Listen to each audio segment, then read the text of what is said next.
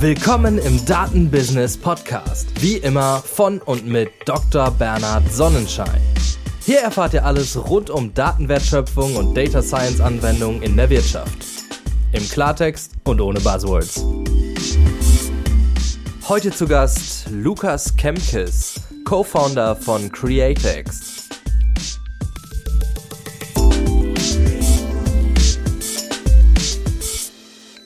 Hallo Lukas.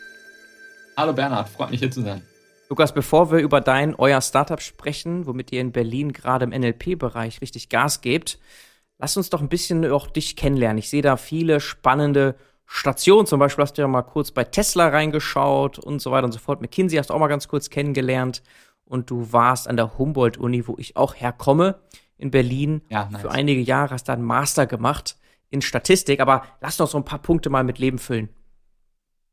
Ja, klar, super gerne. Lass mich da gern einfach linear kurz einmal durchgehen und dann können wir direkt da auch kurz drüber sprechen, wie ich meinen Co-Founder Jerome kennengelernt habe. Mhm. Das ist nämlich direkt damals in der ersten Woche an der HU in Berlin passiert, Ach krass. während unseres Bachelorstudiums. Okay. Genau, also wirklich so noch vor der ersten Woche eigentlich, so bei der Party, so bevor es losging. Okay. Orientierungswoche oder was man da so typischerweise hat? Ja, genau, okay. genau. So da wirklich so halt die, ganz am Anfang. Und da habe ich Jerome kennengelernt. Wir haben uns direkt super verstanden und haben damals eigentlich direkt gebondet über unser gemeinsames Interesse an Mathe und haben ursprünglich mal VWL im Bachelor studiert und haben aber schon damals uns total für Daten und eben Mathematik interessiert.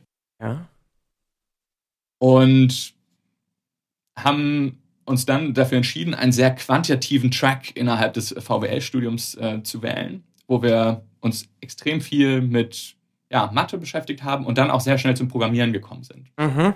Und wie es der Zufall dann wollte, sind Jerome und ich beide für eine relativ lange Zeit ins Ausland gegangen, nach Paris, Mhm. im Rahmen eines ähm, gemeinsamen äh, Studienprogramms zwischen der HU Berlin und einer Uni in Paris, wo man quasi die ersten zwei Jahre vom Studium in Berlin macht, dann zwei Jahre in Paris studiert und schließlich nochmal für ein Jahr nach Berlin zurückkommt. Das heißt, es sind insgesamt fünf Jahre und also so wie normal Bachelor und Master, aber man kriegt jeweils einen Bachelorabschluss und einen Masterabschluss von der Uni in Berlin und in Paris. Okay. Und ihr habt das alles zusammen gemacht schon?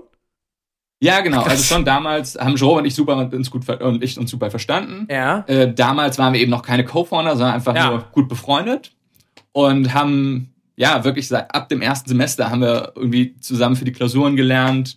Ähm, irgendwann haben wir dann angefangen, kleine Projekte zusammen zu programmieren, Hackathons zu machen Mhm. und ja, also haben einfach damals schon gelernt, dass wir unglaublich gerne zusammenarbeiten, uns gut unterstützen können und uns total darauf, dafür begeistern, auch ein bisschen größer zu denken als, ähm, als vielleicht andere. Mhm. Mhm. Okay. Okay. Das heißt, es war klar, nach dem Studium macht ihr was zusammen, wenn du sagst größer denken. Ja, also die Idee, die Idee, das zu machen, war, war schon immer so da, dass wir irgendwie ähm, was Großes aufbauen wollten. Ich habe dann immer noch mal überlegt, soll ich noch irgendwie in die Beratung gehen? Jerome hat darüber nachgedacht, soll er ein PhD machen? Mhm. Aber letztendlich, ähm, ja, haben wir, wir haben beide zwischen unserem ersten und zweiten Masterjahr, also als wir in Paris fertig waren, haben wir beide gesagt, so, wir gehen jetzt ein Jahr lang raus und schauen uns verschiedenste Sachen an. Und Jerome hat sich einfach im NLP-Bereich angeguckt, was gibt's denn da eigentlich so? Weil NLP war etwas, was gerade Jerome damals dann gegen Ende des Studiums extrem fasziniert hat schon. Er hatte Bachelorarbeit zu Topic Modeling geschrieben, dann hatten wir ein Beratungsprojekt für, für eine Bank gemacht, wo wir die Textdaten aus Überweisungen ähm, ausgewertet hatten. Mhm. Und, haben da, und Jerome hat dann zum Beispiel gesagt, er guckt sich ähm, ein Chatbot-Startup an, hat wirklich Research gemacht bei einem Research Lab in Tokio zum Thema Text Generation und hat sich mit Übersetzungen beschäftigt. Und ich habe in der Zeit gesagt, ich gucke mir auch NLP an, weil ich das extrem spannend fand, gerade ähm, dass man da einfach ja machen kann. Ich habe in einem Cybersecurity Startup in Paris gearbeitet, Cyber Angel, wo wir riesige Datenmengen aus dem Dark Web ähm, ausgearbeitet haben, ausgewertet haben und automatisch analysiert haben, welche Dokumente, die man im Dark Web findet, sind eine Cybersecurity Threat und welche sind einfach nur random Documents, die man da halt so findet. Mhm. Und genau, und dann hat du das ja angesprochen, äh, war ich bei Tesla auch einfach super geiles Unternehmen, richtig, hat mir richtig, richtig Spaß gemacht, riesige Datenmengen, hat mir total Spaß gemacht, damit zu arbeiten, war im Supercharging-Team, ähm, habe mich also damit beschäftigt, wie kann man Analytics-Produkte bauen, die intern bei Tesla genutzt werden, um ähm, die Ladeinfrastruktur noch besser auszu auszubauen, sodass es, ja, sodass ähm, Tesla-Fahrer einfach eine unglaublich smooth Charging Experience auch haben. Mhm. Das war in Amsterdam dann, ne? Das war, jetzt das war in Amsterdam, genau. genau. Nicht mehr in Frankreich. Ja. Mhm. Genau. Okay. Vielleicht eine Sache, Und, NLP, ja. Das, das ist für alle klar ist, äh, sollte den meisten klar sein, Natural Language Processing, natürliche Sprachverarbeitung. Du hast ja schon einige Use Cases eben gebracht, Übersetzung, Chatbots und so weiter und so fort. Ne? Darüber sprechen wir. Genau, ja. Ja, also uns hat einfach schon damals extrem fasziniert, wie kann eine Maschine ähm, Textdaten analysieren, aber auch generieren. Und nicht nur irgendwelchen Nonsens generieren, sondern etwas, was auch wirklich gut funktioniert. Und also was erstens ähm, grammatikalisch stimmt, also was wie ein Satz aussieht, den ein Mensch geschrieben haben könnte. Mhm. Und zweitens aber auch, äh, was vom Content her stimmig ist. Also je nachdem, was jetzt dein Kontext des Textes, den du generieren möchtest. Okay. Und damit haben wir uns, als wir zurück nach Berlin kamen, sehr stark beschäftigt. Das war so 2018. Da kamen die Transformer-Modelle gerade raus. Das ist so, also Transformer-Modelle sind eigentlich so die State-of-the-Art-Modelle im Natural Language Processing-Bereich. Und da kam gerade sehr viel Research raus. Ähm, dann hat OpenAI, ähm, Think Tank aus dem Silicon Valley, ein sehr großes so, solches Transformer-Modell ähm, gepublished. Damals war es GPT-2. Mittlerweile gibt es davon noch einen Nachfolger, GPT-3. Und haben dann gesagt, so, jetzt nehmen wir uns noch mal ein paar Monate und nerden uns so richtig ein, was diese Technik angeht. Und haben da dann unsere Masterarbeiten zugeschrieben. Und als wir dann fertig waren mit dem Studium, haben wir gesagt, so, jetzt ähm, Überlegung mit der Beratung und dem PhD, schön und gut, aber wenn wir hier erfolgreich Unternehmer werden wollen, dann ist doch das Beste, dass wir direkt damit loslegen. Und das haben wir dann auch getan, haben dann das, ähm, haben dann verschiedene Ideen ausgetestet, haben sehr viel auch einfach ja ausprobiert. Einige Sachen haben auch einfach wirklich nicht funktioniert und sind dann, als wir letztes Jahr daran saßen, dass wir für unsere vorherige Startup-Idee Sales gemacht haben, sind wir darauf gestoßen, dass es uns einfach total frustriert hat der erste Punkt war, wir haben unglaublich viele Leute auf LinkedIn angeschrieben und auch per E-Mail und hatten eine extrem niedrige Response Rate, was auch einfach nicht weiter verwunderlich ist, weil so ist das nun mal im Sales. Und dann haben wir uns angeschaut, was können wir machen, um unsere Response Rates zu erhöhen. Wir sind dann ziemlich schnell darauf gestoßen, dass wenn wir unsere Nachrichten personalisieren, also keine generischen Templates rausschicken, viel, viel mehr Antworten bekommen. Mhm. Und das hat das Ganze natürlich extrem verbessert. Wir mussten nicht mehr 100 Leute anschreiben, um irgendwie nur ein ganz paar Antworten zu bekommen. Gleichzeitig hat das super viel Zeit gekostet. Also wenn wir ein paar, wenn wir nur ein paar personalisierte E-Mails schreiben wollten, haben wir dafür zum Beispiel für, ich sag mal, pro Stunde konnten wir dann drei, vier, fünf, sechs maximal E-Mails schreiben, die wirklich personalisiert waren. Mhm. Und das war dann natürlich ein anderes Bottleneck. Das heißt, es war nicht möglich, jetzt zu sagen, so, heute schreibe ich einfach mal Leute an und dann buche ich zum Beispiel zehn Calls mit potenziellen Kunden. Mhm. Und gleichzeitig haben wir daran gedacht, wir haben ja diese ganze Erfahrung im Natural Language Processing. Das kann man ja jetzt besser machen, das kann man automatisieren.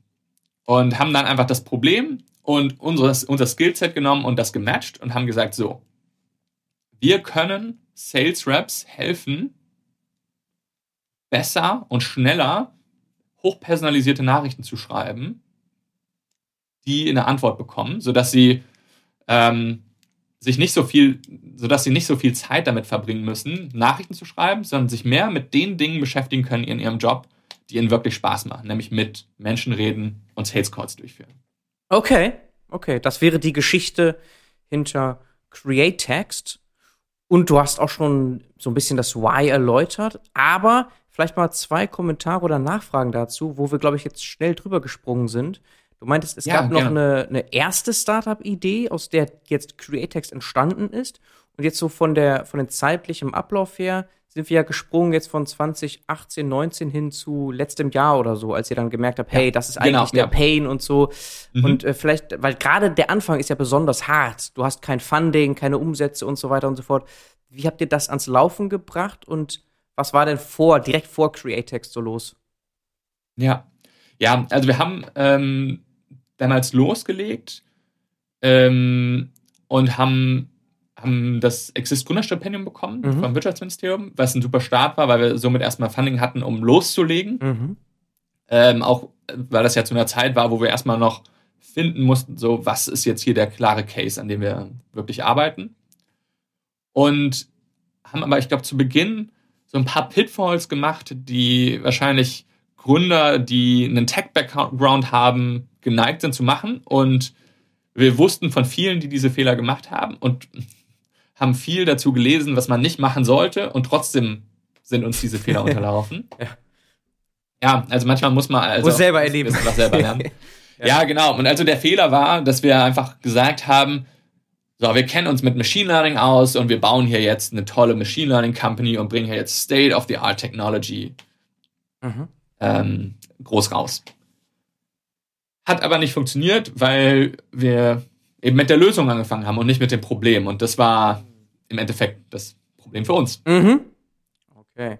Und wir dachten damals, okay, also wir sind wirklich sehr naiv daran gegangen und haben gesagt, okay, wir schauen uns an, was, was sind so die absolut neuesten Paper in Natural Language Processing, was wird wirklich auf den Cutting Edge Konferenzen publiziert und dann lesen wir die Paper und überlegen uns, okay, wir sind ja einerseits technisch gut, aber wir, ähm, wir können auch reden, wir können auch ähm, bestimmte Sachen gut verkaufen. Das heißt, wir überlegen uns einfach, wie könnte man jetzt diese tolle Technik nehmen und daraus ein Business bauen. Mhm. Mhm. Und das haben wir einige Zeit gemacht, hat aber ja nicht funktioniert, weil wir nicht damit angesetzt haben, dass wir uns geguckt haben, wie sieht der Customer aus, wie sieht deren Workflow aus, was ist genau deren Pain, wie müsste eine Lösung aussehen, damit sie wirklich Wert schafft Okay. Und damit sie regelmäßig viel benutzt wird, sodass man ein Produkt hat, was Customer wirklich lieben. Mhm. Und wir sind dann irgendwann von unserem, ich sag mal, hohen Ross runtergekommen, dass wir gesagt haben, okay, es ist nicht mehr wichtig, dass wir etwas bauen, was State-of-the-Art Natural Language Processing benutzt, sondern wir sind bereit, auch etwas zu bauen, was einfach nur sehr äh, grundlegende Technologie benutzt, solange es wirklich Wert schafft. Mhm. Und dann hat sich aber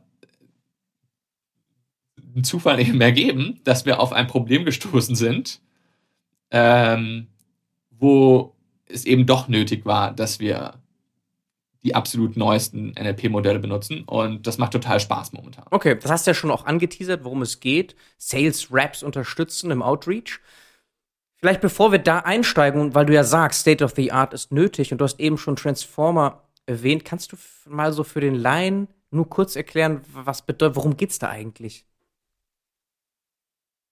Ähm, ja, klar. Also Natural Language Processing ist einfach die, ähm, die Kunst, sage ich mal, oder die Wissenschaft, ähm, Textdaten auszuwerten oder Text und daraus Informationen zu bekommen oder auch zu erstellen. Also ein typisches Beispiel, wo Natural Language Processing Anwendung findet, ist bei Machine Translation. Also zum Beispiel, wenn ich auf Google Translate gehe oder DeepL. Ja.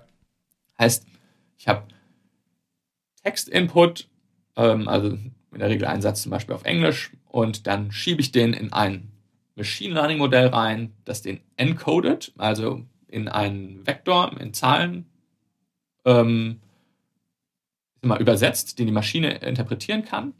Dann passieren ganz viele Dinge, die ähm, ich sag mal, den Vektor modifizieren und dann wird das später wieder ähm, decoded in einen Satz in zum Beispiel Deutsch.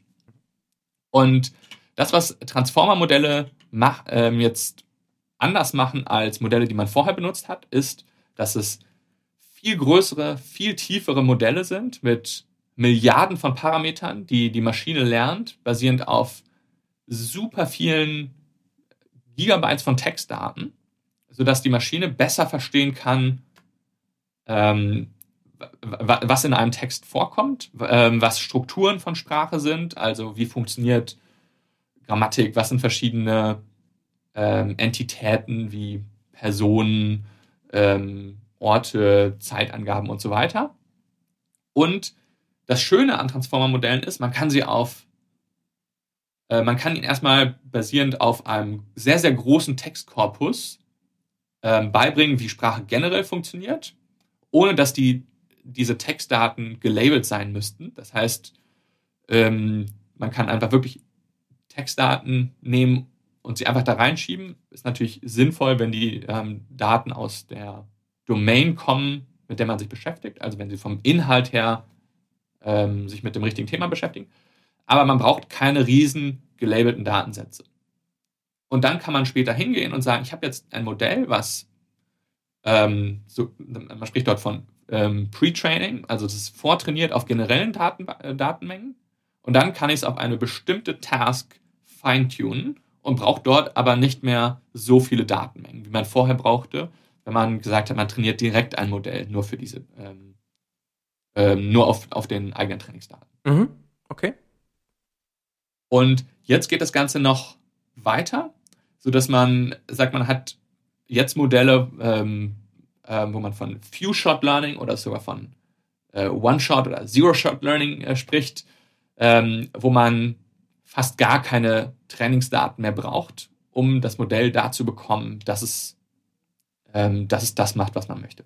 Weil man dem Modell einfach sagen kann, ähm, hey, ähm, übersetze den folgenden Satz von Englisch zu Deutsch, aber ohne dass man jetzt das Modell darauf trainiert hat, sondern das Modell äh, versteht die Sprache als Input. Okay, okay. Feintuning hast du gesagt, Transfer lernen, das, was wir vielleicht schon viele, viele Jahre gemacht haben mit Bildern. Das äh, war Ganz genau, Computer ja. Vision hat diese Art von Technik, wenn man mal so will, schon lange. Große Modelle feintunen auf deinen Use Case, auf deine Domäne. Und warum Transformer? Was ist da das Transformierende dabei? Ähm, das äh, Transformierende. Ähm, warum, warum? Also was, genau, warum? Weil das Wort ja. sagt, das hat ja eine Assoziation, Transformer. Ja. So, was ist denn, was, was, was bedeutet, warum trans transformieren? Hat das irgendwie eine Bedeutung? Weißt du das? Also, woher, woher jetzt das Wort ähm, kam? Ich glaube, das, das, erste, das erste Paper, was sich mit Transformern beschäftigt hat, war Attention is All You Need 2017. Ja. Ähm, wo es darum ging, ähm, ja, den sogenannten Self-Attention-Mechanismus einzubauen. Mhm. Heißt, ähm, die einzelnen Wörter, wenn sie analysiert werden, ähm, werden in Bezug gesetzt zu anderen Wörtern innerhalb eines Satzes, mit denen sie etwas zu tun haben. Und das war schon eine sehr ja, ähm, transformierende äh, Transformation der, der NLP-Modelle. Aber ich weiß nicht, nicht genau, wie, der, wie das Wort zusammen äh, zustande kam. Ich weiß nicht, weißt du da mehr? Bin mir auch nicht sicher. Das war jetzt wirklich aus, aus Neugier äh, heraus, dass man sich dann vielleicht fragt, warum eigentlich genau heißt es so. Aber wir müssen dann, ja. das wäre jetzt eine Detailfrage natürlich, ne? Es ist aber ja. ein Gamechanger gewesen. Du hast ja OpenAI erwähnt und die GPT-Modelle. Riesige Textmengen, de facto das Internet reingekippt als Input, ne? Ja, genau. Ja. Also dann gibt es halt äh, Filter, um alle möglichen Hate Speech-Sachen rauszukicken. Aber genau, ansonsten ist also GPT-3 ist eigentlich mit dem ganzen Internet. Vollgekippt, genau.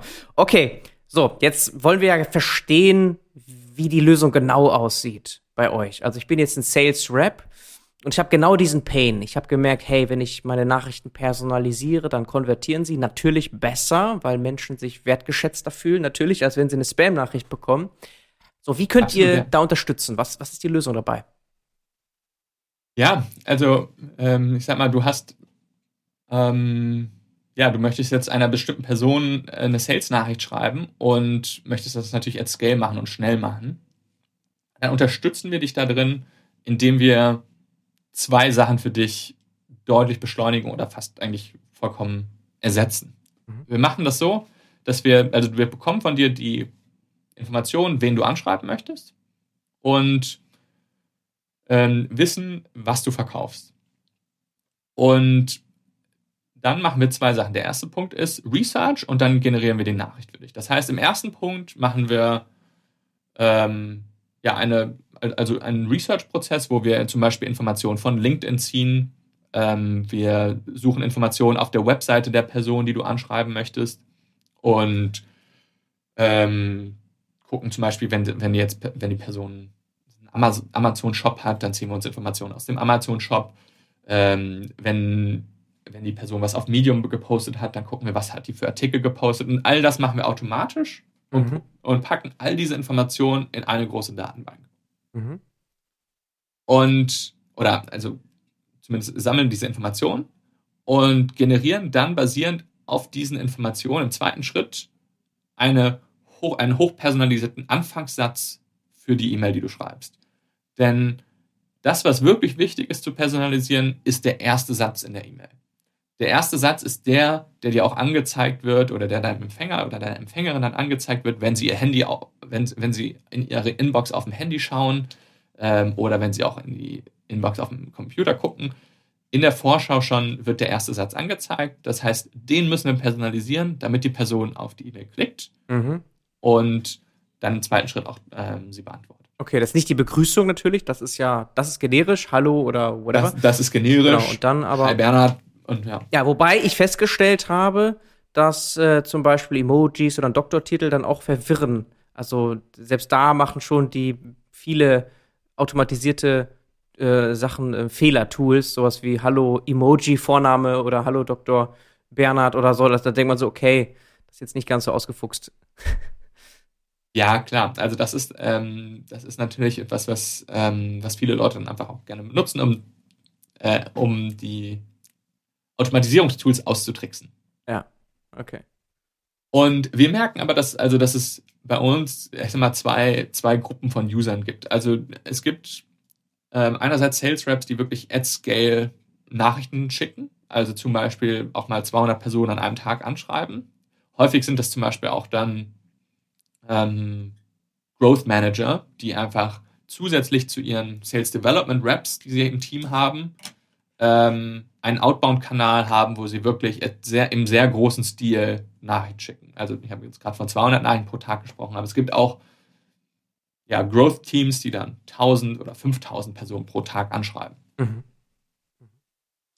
Was ich, und genau, ich will dich ja, nicht unterbrechen. Sorry, go ahead. Okay, was mich, äh, was ich mich frage, so, also wenn ich jetzt wirklich ganz operativ mir das jetzt vorstelle, was ist genau der Input? Ich habe einen Namen, den ich jetzt anschreiben will.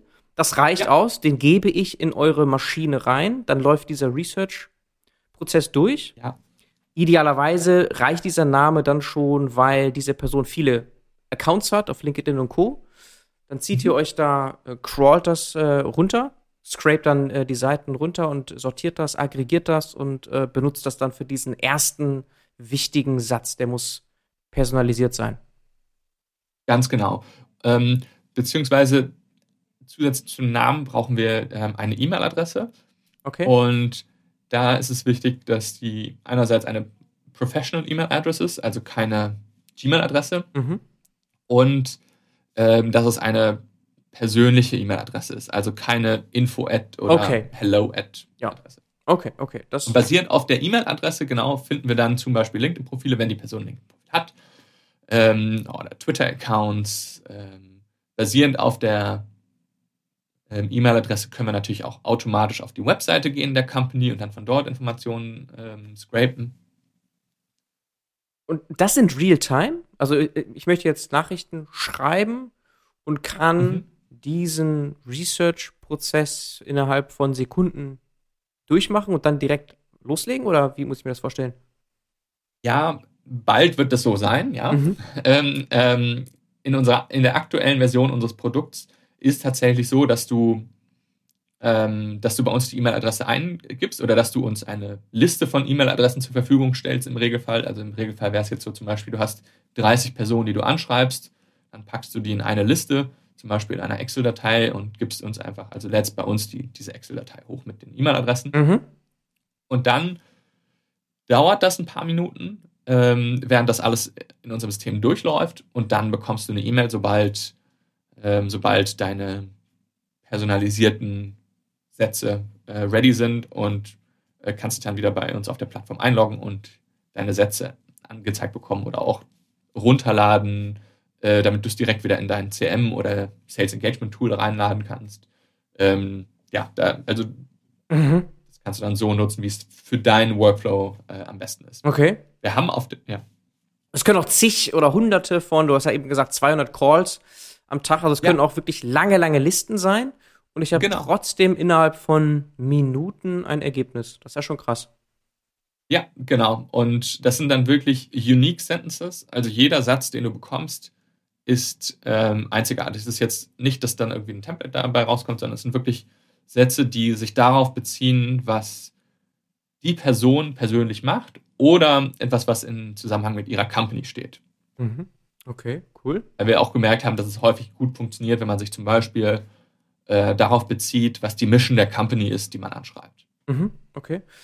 Cool. Das heißt, ich, das ist der Workflow. Ich im Moment, also ich habe jetzt irgendwie einen Dump aus meinem System, CRM, whatever, mit vielen Namen und E-Mails und die will ich anschreiben. Dann ziehe ich das in euer System rein und dann kann ich copy-pasten danach, wenn ich die äh, Ergebnisse habe, in meinen Nachrichten, wo auch immer das ist. Ob ich jetzt selber auf LinkedIn schreibe, E-Mails schreibe, egal. Genau.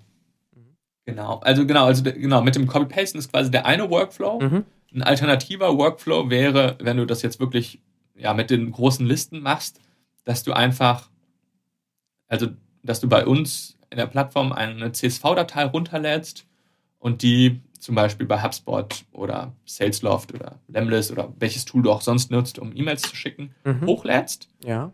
und dann eine Kampagne aussetzt, die aussieht wie Hi, First Name in Curly Brackets und dann in der nächsten Zeile einfach Personalized Sentence in Curly Brackets. Ähm, also den Personalized Sentence als Placeholder nutzt. Und dann, wenn du die Kampagne rausschickst, wird automatisch überall der First Name als First Name eingefügt ähm, und natürlich dann auch der Personalized Sentence als Personalized Sentence eingefügt. Das heißt, du kannst dort dann wirklich mit einem Klick ohne Copy-Pasten 200 hyperpersonalisierte Sales-Nachrichten. Ah, okay. Sehr cool. Und da muss ich dann aber auch Vertrauen haben, dass dieser erste Satz Sinn macht und das ist anscheinend Ja. auch so.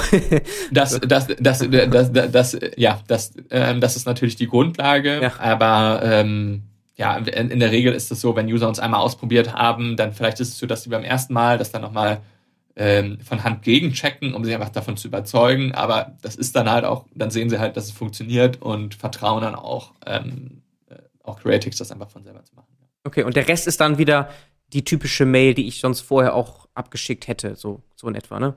Genau, Okay. ja, genau. Okay, kannst du uns mal ein Beispiel geben, wie sich das dann so anfühlt? Das ist, nehme ich an, alles auf Englisch oder kann ich auch jetzt als Ja, wobei wir auch mittlerweile Deutsch anbieten. Ah, okay. Das heißt, ähm, Mhm. ja. Okay.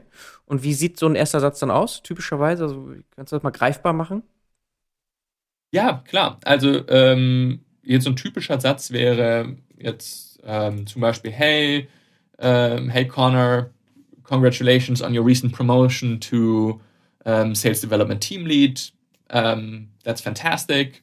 Oder Sätze wie, ähm, Mhm. gestern Abend habe ich hier zum Beispiel einen sehr coolen Satz gesehen, den wir generiert hatten. Ähm, I'm impressed to see how Brick is automating financial workflows. Mhm. Und es war für eine, eine Company, die ja an Brick und äh, diese Company automatisiert eben Financial Workflows und ähm, da hat unsere AI eben erkannt, was steht auf der Webseite von diesem Unternehmen und wie, ähm, wie kann man das jetzt äh, zusammenfassen.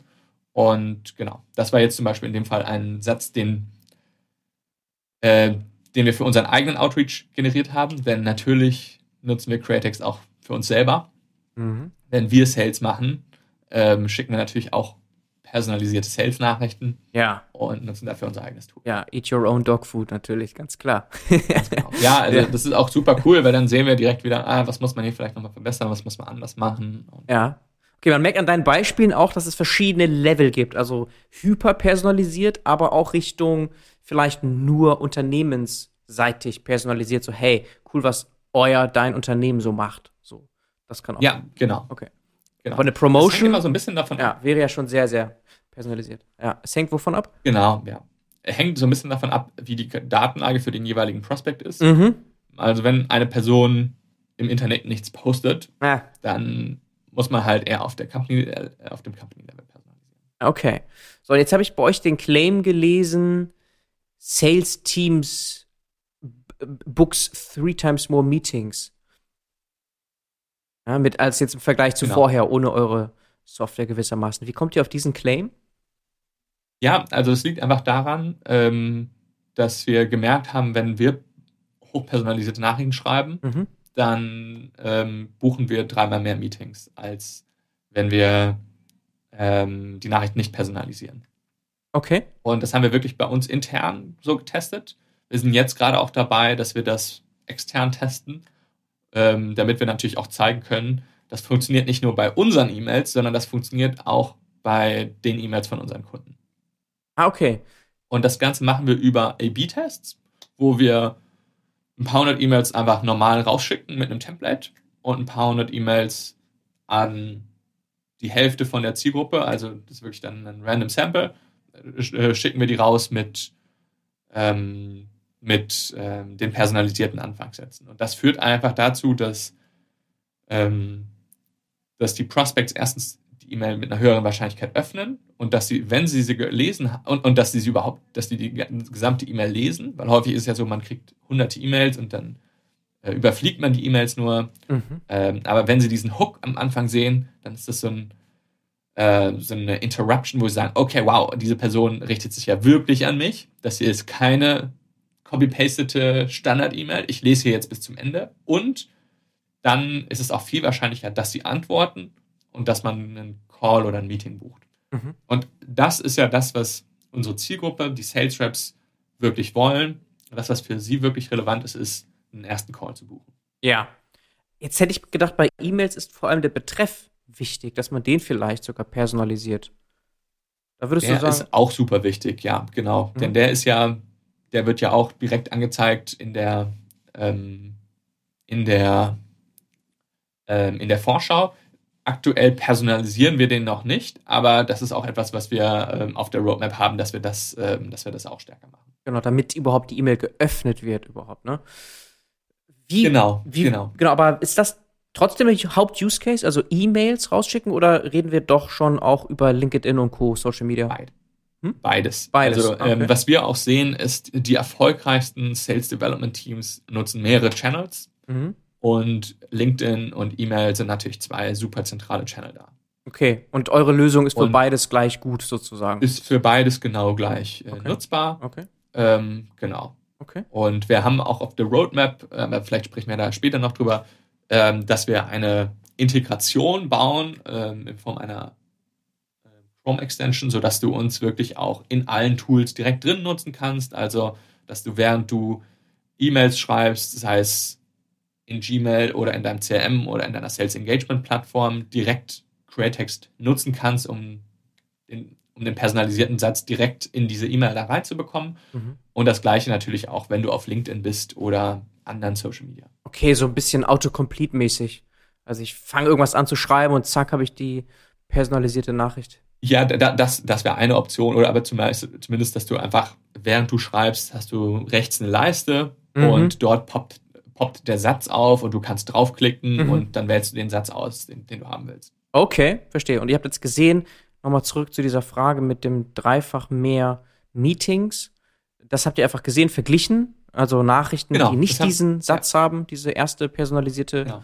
Okay, spannend. Genau. Okay. Und ähm, genau, und das kommt, also genau, kom kombiniert durch Personalisierung und auch Verbesserung dann ähm, des Textes. Ist ein, ist ein Feature, was wir momentan auch schon mit einigen Kunden testen, ähm, die da, wo wir auch sehr gutes Feedback zu bekommen haben, ähm, wo wir zusätzlich zu den personalisierten Sätzen ihnen auch ähm, Feedback dazu geben, wie sie den Rest der Nachricht verbessern können Ah, cool. Okay. so dass wir da, da bin ich sicher, dass wir auch dann langfristig noch auf mehr als ähm, 3x kommen werden. Dass die einfach, weil viele, viele E-Mails ähm, kann man einfach stark nochmal umschreiben, sodass sie dann nochmal deutlich besser sind und viel stärker mit dem Kunden resonieren, dadurch, dass sie viel besser auf den Empfänger der Nachricht eingehen und einfach generell aus deren Sicht geschrieben sind, anstatt hier ist mein Produkt, hier sind unsere drei Features und die sind alle super toll und lass uns morgen sprechen. Mhm.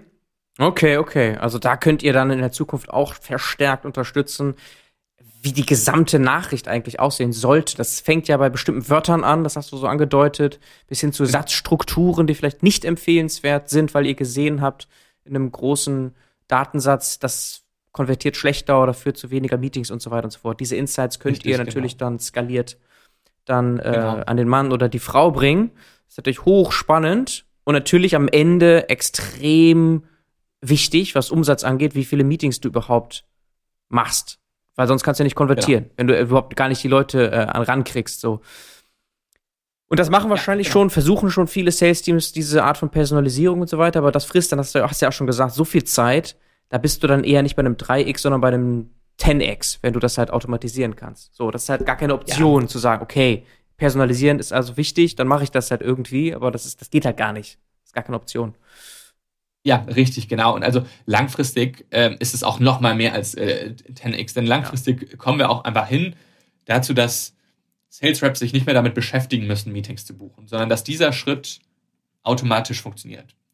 Ähm, also wir wollen wirklich Sales Team oder also wir wollen Sales Reps helfen, die so gut in ihrem Job zu sein wie möglich. Denn Sales, Sales Reps sind sehr personal growth driven. Sie wollen immer besser werden, äh, wollen immer mehr verkaufen ähm, Sales ist ja auch einfach ein bisschen, also sehr kompetitiv, wollen ja mehr verkaufen, größeren Bonus bekommen, wollen ihre, ähm, ähm, ihre Targets hitten.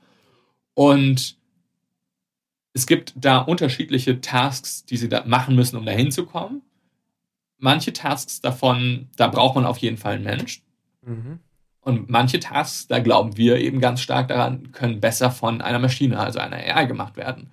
Und wir fangen jetzt an mit dem Schreiben der personalisierten Sätze. Aber wir wollen dahin kommen, dass wir eigentlich diesen ganzen Prozess des Meetingsbuchens ähm, durch die AI machen lassen. Mhm. Okay.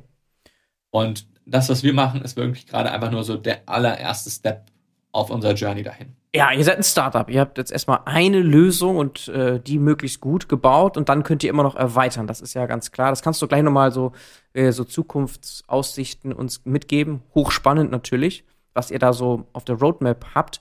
Was ich noch verstehen möchte, personalisieren, okay.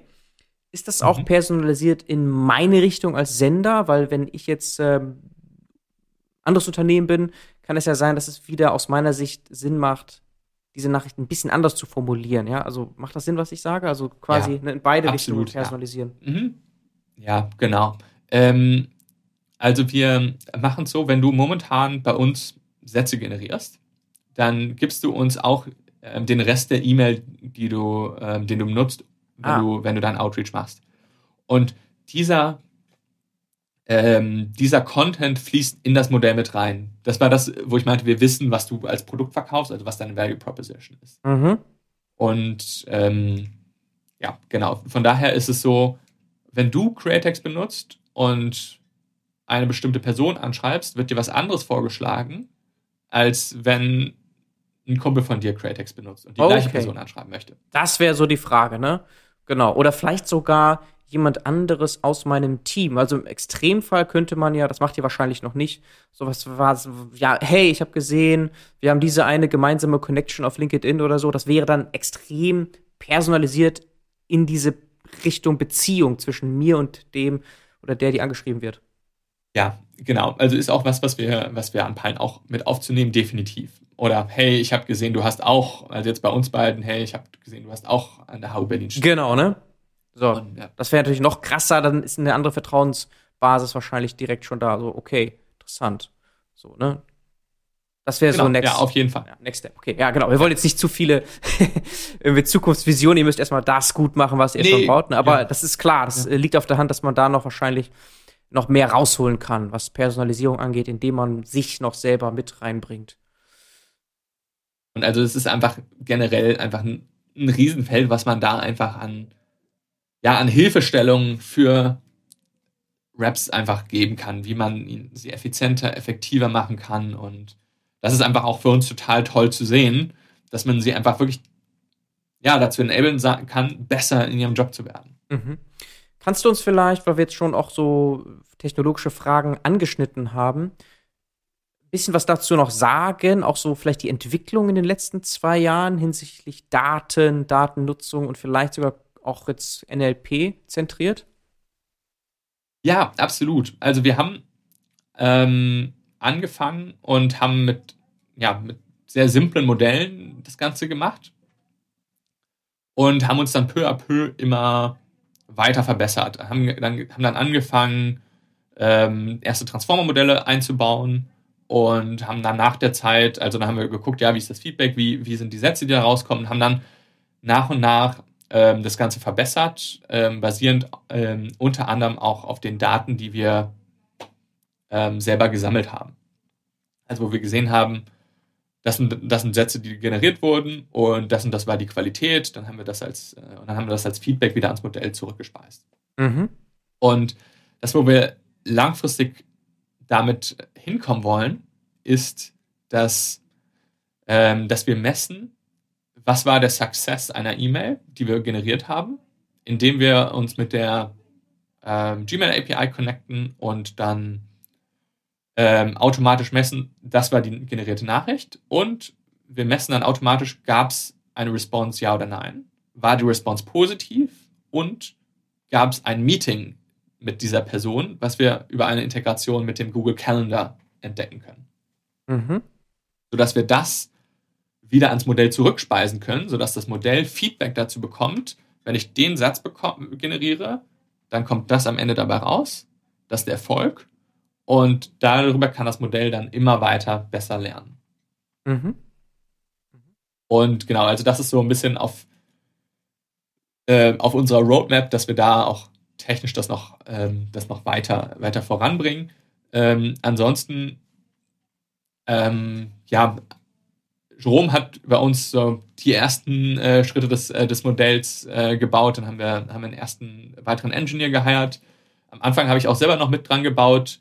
Jetzt, jetzt mittlerweile ist es so, dass wir uns die Tasks wirklich aufgeteilt haben, dass wir gesagt haben, Jerome macht den Tech-Part und ich mache nur noch Business. Das heißt, ich bin ja leider nicht mehr am Programmieren dabei. Ähm, genau, aber so funktioniert das eigentlich sehr gut momentan. Okay, und ist da dann GPT irgendwo mal mit eingeflossen? Ah, wichtig, wichtiger Punkt. Ähm, nein, GPT-3 äh, benutzen wir nicht, mhm. weil wir unsere eigene Technologie dafür bauen. Mhm. Ähm, weil ähm, wir der Meinung sind, GPT-3 ist zu generisch und ähm, indem wir unsere eigene, äh, unsere eigene äh, Modellarchitektur bauen, können wir bessere Sätze generieren für unseren Use Case, als es mit einem generischen Modell wie GPT-3 möglich wäre. Okay, selbst gefeintuned. Seid ihr der Meinung, nein, so geht's besser? Offenbar. Und du hattest eben gesagt, ja, Deutsch auch kein Problem? Also ich kann genauso gut deutsche Genau, also Englisch und Deutsch sind die beiden Sprachen, die wir anbieten, ja. Gleichermaßen gut eigentlich. Also da ist kein großer Ja, genau. Also da gibt es keine, keine Qualitätsunterschiede. Ja. Okay. Wir haben uns erstmal auf diese beiden Sprachen konzentriert, ähm, einfach weil die meisten, mit denen wir reden, ähm, ja, hier im Dachraum sind oder in den USA mhm. und werden dann aber mit der Zeit natürlich auch weitere Sprachen anbieten. Ja, aber man sieht auch jetzt an den Kunden bei euch auf eurer Seite, da ist so beides. Ich glaube, Opinory ist wahrscheinlich sehr fokussiert auf Deutsch, nehme ich an, oder? Die kennt ja, man genau, über diese ja. Umfragen äh, in Zeitungen online, äh, haben die ja immer diese Sachen, die man anklicken kann. Ne, das ist dann wahrscheinlich, wahrscheinlich. Genau. Ja. Und dann ja, habt genau. ihr noch also andere. Also deswegen, deswegen war es für uns auch halt wichtig, dass wir nicht jetzt wie viele andere Unternehmen in dem Bereich am Anfang nur Englisch machen, sondern dass wir auch von Anfang an mit äh, Deutsch anbieten. Und das hat auch eigentlich sehr gut funktioniert. Okay. Und ihr wächst vor allem im Berliner Ökosystem, kann ich mir vorstellen. Da gibt es ja ganz, ganz viele Startups. Ihr sitzt im AI Campus, da allein gibt es ja schon diverse genau. Startups. Kann man sich das so vorstellen, dass ihr vor allem so erstmal lokal wächst oder habt ihr schon international Kunden gewonnen jetzt? Ja, also Berlin ist natürlich, ähm, ich sag mal so, unser wichtigster Markt, aber klar, wir sind auch jetzt äh, dabei, dass Unternehmen aus den USA, aus Kanada uns benutzen. Mhm, cool. Und das, deswegen, wir gehen da eigentlich direkt auch ähm, global an Sales-Teams, die auf Deutsch und Englisch verkaufen, dran. Vor allem ähm, fokussieren wir uns da momentan auf ähm, Software-Companies, die Produkte verkaufen ähm, für kleine Unternehmen und äh, Mid-Market-Segmente. ähm, also die ein hohes Volumen an Outreach haben, sei es jetzt auf LinkedIn oder. Okay. Weniger auf die Sales-Teams, die jetzt Deals von 500.000 Euro verkaufen, die dann wirklich nur über eine persönliche Intro zustande kommen. Okay, okay. Das ist ja deine Aufgabe, deswegen ist das vielleicht auch mal gut, dich zu fragen. Du machst ja Business und Sales anscheinend, äh, anscheinend in erster Genau, an ja. Linie, ne? Äh, was da so deine Strategie ist und wo du da ansetzt. Ist letztlich einfach international Gas geben, alle größeren SaaS-Companies. So. Genau, das, das, das, das, das, ist, das ist so das Ziel, dass alle SaaS-Companies Createx nutzen, wenn sie, wenn, ähm, um ihren Outreach zu machen. Genau. Okay. Und da. Und da fokussieren wir uns insbesondere Ja.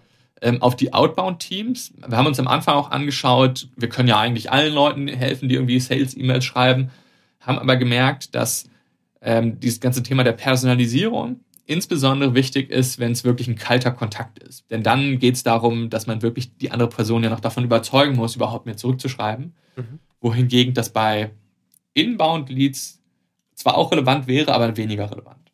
mhm. Und der Lieblingskunde, Ähm, weil Inbound-Leads, ja, sorry.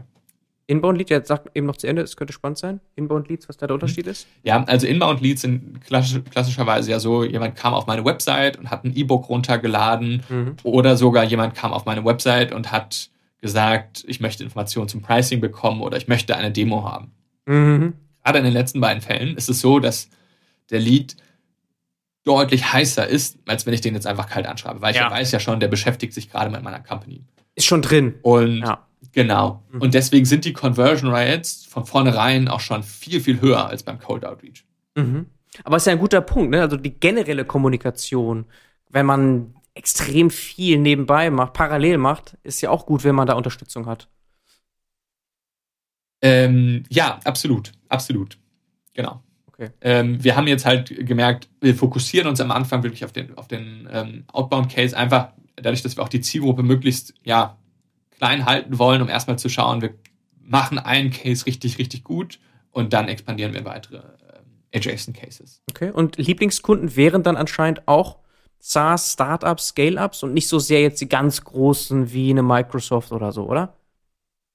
Ja, also perspektivisch auf jeden Fall auch die ganz großen. Mhm. Ähm, aber wir als kleines Startup konzentrieren uns jetzt natürlich auch erstmal auf kleinere ähm, ja, Startups, ähm, die einen Fast Decision Cycle haben, wo wir heute mit jemandem sprechen können und morgen fü führen die dann Createx ein und nicht erst durch monatelange Review-Prozesse und Compliance-Prozesse intern dann noch durchgehen müssen. Mhm. Okay. Ich habe nichts Weil wir natürlich daran interessiert sind, schnelles Feedback auch zu bekommen. schnelles Feedback und damit euer Produkt auch nochmal anzupassen, besser zu machen. Ne, das ist Genau, ja. Ja. Ich habe jetzt nichts zum Pricing bei euch, glaube ich, gesehen auf eurer Seite. Kannst du da irgendwas kommentieren? Ja, klar. Ähm, das wird demnächst auf die Website kommen. Bei uns das Pricing richtet sich danach, wie viele Personen du anschreiben möchtest. Mhm. Ähm, wir haben da verschiedene Pricing-Buckets, ähm, je nachdem, wie viele Prospects du pro Woche kontaktieren möchtest. Und dann ist es eine typische SaaS-Subscription, ähm, die du, ja, die pro Monat ist, die du monatlich kündigen kannst und dann mit einem Discount, wenn du das äh, jährlich buchst.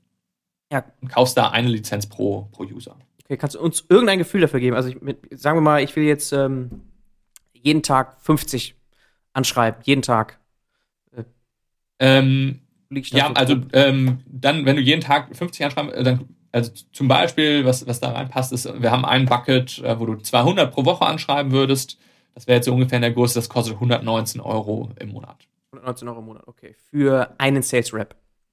Für einen Sales Rep, genau. Also wir haben, wir haben auch gemerkt, dass Sales Teams ähm, ja, bereit sind, signifikant Geld auszugeben für etwas, was ihnen einfach hilft, so viel Zeit zu sparen und so viel mehr Meetings zu buchen. Ja, Ähm, Nein, 119 Euro, das hast du ja raus mit, je nachdem, was du als SaaS-Company verkaufst, wiederum mit einem, vielleicht zwei, drei Kunden dann. So, ja, raus. genau. Ne? Also Also jedes, jedes Meeting, was man bucht, ist mehrere hundert Euro wert. Und wenn man das heißt, selbst wenn wir nur ein Meeting mehr buchen würden pro Monat, hätte man das schon. hätte man das schon. ja, wahrscheinlich, wie gut man dann wiederum konver konvert konverten kann. Ja, genau. Also hängt davon ab, wie Ja. dann die Conversion ist und wer Genau. der Lifetime Value ist. Aber typischerweise, ja, hat man das schnell wieder raus. Okay, genau. Und jetzt äh, haben wir ein bisschen Spannungsbogen ja auch schon aufgebaut äh, hinsichtlich, was noch kommt.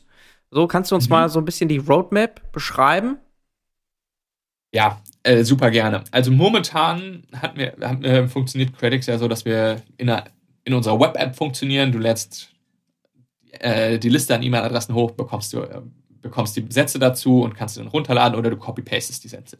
Mhm. Der nächste Schritt ist wirklich, dass wir da hinkommen, äh, dass das absolut in Real-Time funktioniert und dann, dass du, ähm, dass, dass du das Ganze nicht nur in unserer Web-App, sondern in, in deinem existierenden Workflow benutzen kannst. Also, dass du direkt in LinkedIn, ähm, ohne das LinkedIn-Fenster zu verlassen, die personalisierten Sätze angezeigt bekommst, dass das gleiche passiert, wenn du in deinem CRM bist, also in Salesforce, HubSpot, Pipedrive, ähm, oder wenn du in deiner Sales Engagement Plattform bist, also zum Beispiel Salesloft, Lemlist oder Outreach. Mhm. Und dann geht es darum, dass wir ja nicht nur dir den ersten Satz generieren, sondern dass wir dir zum Beispiel auch mehrere Vorschläge anzeigen, dass wir dir helfen, ähm, automatisch einen Übergang zu generieren von dem ersten Satz zum Rest der Nachricht. Denn das sind die absolut powerful ähm, Killer-Nachrichten, wenn du einen hochpersonalisierten Einleitungssatz bekommst, dann eine super Überleitung zu dem, was du verkaufst und dann dein Produkt pitchst. Mhm. Und dann werden wir peu à peu immer weiter dahin kommen, dass wir dir helfen, für jede Person, die du anschreibst, nicht nur ja, den Anfang zu, äh, zu optimieren, sondern die perfekte Sales-Nachricht zu, Mhm. Und langfristig werden wir dir auch helfen, ähm, ja, also dass, äh, dass du nicht nur die Nachrichten optimierst, die du rausschickst, bevor du die erste Antwort bekommst, sondern dass du dann auch ähm, optimal auf die Responses deiner, äh, deiner Prospects antwortet. Also, dass dann zum Beispiel ein Concern kommt zu, wie sieht euer Pricing aus oder wie sieht eure Data, Data Privacy Policy aus und so weiter. Und dass du dann jeweils auf diese Antworten ähm, wieder von uns Vorschläge dazu bekommst, wie du ideal auf diese Concerns eingehen kannst. Diese Concerns, die aber doch eher im Gespräch sind und nicht in, in der E-Mail, oder? Ja, also idealerweise kommen die erst in der, im Gespräch, ja. aber ähm, häufig ist es so, ähm, du schickst eine Sales-Nachricht raus und dann kommt nicht direkt als Antwort, okay, lass uns einen Call machen, sondern dann kommt erstmal irgendwie eine Rückfrage. Okay. Und diese Rückfragen idealerweise zu konvertieren in ein Gespräch. Okay. Das ist da dann das Ziel. Ah, okay, okay, okay. So ein, und so ein bisschen Einwandbehandlung schon im E-Mail-Verkehr. Natürlich seid ihr nicht genau. im Call dabei mit eurer Technologie. Das wäre natürlich Hammer, wenn genau. jetzt da das noch irgendwie weiterginge mit Vorschlägen. Ja, genau. Also lang, langfristig ist das auf jeden Fall, was wir uns auch dann anschauen werden, sodass wir, de, also dass wir im Call dabei sind, sodass wir dir dann auch helfen können, zum Beispiel die ideale Follow-up-E-Mail zum Call zu schreiben. Mhm, genau. Ähm, aber wir konzentrieren uns zu Beginn wirklich auf den ersten Schritt. Wir wollen das erste Meeting buchen. Mhm. Ähm, und dadurch, dass wir dann ähm, messen können, okay, jetzt kam eine, jetzt kam eine Objection vom Prospect zurück. Äh, wir haben unserem Sales Rep den, den und den Vorschlag gegeben, um diese Objection zu handeln. Und dann können wir messen, hat er diesen Vorschlag angenommen oder nicht. Und darüber wird das Modell, was dieses Objection Handling trainiert, immer, immer besser über die Zeit sodass wir nach und nach immer mehr auf Autopilot eingeschalten können, sodass man dann irgendwann dahin kommt, dass der Sales Rep in diesen ganzen E-Mail-Prozess gar nicht mehr so stark eingreifen muss. Also dann ist irgendwann der Punkt, wo er eigentlich nur noch ähm, okay drücken muss auf die von uns generierten E-Mails und sagen kann, okay, so kann das alles raus. Und dann ähm, nach einer Weile, wenn er sich dann sicher genug ist, okay, er hat eigentlich die letzten drei Wochen immer nur auf OK gedrückt und hat gar nichts mehr bearbeitet, dann kann das einfach in absoluten Autopiloten ähm, gehen. Dann wird der nächste Step sein, dass wir die E-Mail-Adressen auch finden, die der äh, Prospect angehen möchte, sodass äh, die, die der die Sales Rep angehen möchte, sodass wir eigentlich dahin kommen, dass der Sales Rep uns nur noch sagen muss, so und so sieht meine Zielgruppe aus, das ist meine Value Proposition, buch mir Meetings. und dann kann der Sales Rep sich zurücklehnen mhm. und einfach nur noch zuschauen, wie sein Kalender gefüllt wird mit Meetings und der Rap kann sich einfach auf, ja, auf die Meetings konzentrieren und muss nicht mehr diesen ganzen E-Mail-Aufwand betreiben. Okay. Im Endgame sind dann alle Sales Reps gleich gut, oder? Ähm, also, sie werden auf jeden Fall alle besser. Äh, das Closen müssen sie zum jetzigen Zeitpunkt dann auch, wenn sie uns nutzen, immer noch, ähm, ähm, immer noch selber übernehmen. Okay. Aber Okay, sie werden alle besser. Das auf jeden Fall kann man sagen. sie werden alle besser, ja, So. genau. Und die, die jetzt schon sehr stark sind, haben dann einfach auch stärkere Konkurrenz von, von den anderen stärker gewordenen. nee, aber es ist ja, ist ja krass einfach, ne? Also diese Vision ist ähm, riesig. Das heißt, der Addressable, Total Addressable Market ist riesig. Und was ja auch krass ist an eurer Lösung, wenn ihr erstmal drin seid, offenbar nutzen eure Kunden euch in einem sehr heiklen Moment, also haben großes Vertrauen darin, euch dann in diese Automatisierung mit reinzunehmen, also diese personalisierte Nachricht von euch zu verwenden und so weiter und so fort. Das ist ja ein sehr kritischer Step. Und wenn sie schon so weit sind, dann werden sie auch die anderen Lösungen von euch dann verwenden wollen. Das heißt, ihr könnt eigentlich jetzt schon richtig so reingezeckt und könnt dann von dort aus ja wahnsinnig wachsen. Das kann man sich gut vorstellen. Ja, absolut, ja. Okay. Also ich bin auch einfach mega excited, weil ich glaube, also die, diese Roadmap, die wir jetzt haben, die ist einfach, also mich begeistert die total. Ich habe richtig, richtig Bock drum genauso und ähm, ich glaube, wir werden hier einfach über die nächsten Jahre wirklich Software bauen, die SDAs oder auch Account Executives dann ähm, extrem enabled, noch besser zu performen und ja, einfach noch besser in ihren Jobs zu werden und dadurch auch mehr Spaß noch an ihren Jobs zu haben. Auf jeden Fall. Ihr kommt also eurem Ziel näher, das ihr schon früher hattet. Jerome und du, was Großes aufzubauen, da seid ihr dabei. Wahrscheinlich Investoren, Investoren finden das natürlich auch sehr attraktiv. Wo steht ihr da? Ich denke mal, ihr seid jetzt raus aus Exist. Ähm, ja, genau. Also wir haben über, ähm, über Techstars ein bisschen Geld geraced und natürlich ist das äh, Thema Finanzierung ähm, e extrem wichtig für uns, weil wir Mhm. hier natürlich ein stark wachstumsgetriebenes Business bauen wollen, wo wir schnell Fortschritte machen wollen und nicht äh, das nur aus dem Cashflow finanzieren. Okay, macht Sinn. Ihr wollt das Team vergrößern. Ihr seid jetzt so bei, laut LinkedIn, sechs Leuten. Genau, also wir sind gerade zu fünft und wir sind auch dabei, jetzt nochmal äh, weitere Leute einzustellen und ähm, ja, gerade einfach im Bereich Engineering nochmal Vollgas zu geben, um hier wirklich, ähm, ja, einfach ein richtig geiles Produkt zu bauen, was wir auch ähm, einfach an viele Sales, Sales-Teams ähm, äh, vermarkten und genau, also da wird 2022 einiges passieren. Einiges passieren. Das heißt, wenn ich jetzt ein interessierter NLP-Engineer bin unter den Zuhörern, Zuhörerinnen, dann äh, kann ich mich gerne bei euch melden. Absolut. Also unsere Vision ist hier wirklich, dass wir das beste NLP-Team in Europa bauen. Und ähm, genau, also wir suchen NLP-Ingenieure, aber auch Full-Stack-Ingenieure, Mhm. ähm, um einfach unsere gesamte Plattform und die Architektur dahinter richtig gut äh, aufzusetzen. Okay. Und mehr oder weniger remote. Also man muss jetzt nicht zwingend nach Berlin kommen zu euch in, zum AI-Campus. oder? Genau, also wir haben hier ein Office auf dem AI-Campus, aber ähm, genau, wir sind da vollkommen hybrid. Manchmal arbeiten wir auch zu, von zu Hause. Wir haben jetzt auch eine Person im Team, die in München sitzt. Also wir sind da vollkommen offen, wie das, wie das ist. Okay, Hammer, Lukas. Das äh, riecht nach einem großen Ding. Ja, ihr habt ja schon Traction. Da sind wir gespannt, das weiter zu verfolgen. Herzlichen Dank für deine Zeit, Lukas, heute. Ja, nice, Bernhard. Hat mich mega gefreut und äh, ja, richtig cool. Danke für das Gespräch. Sehr gerne. Ciao, ciao. Ja, mach's gut.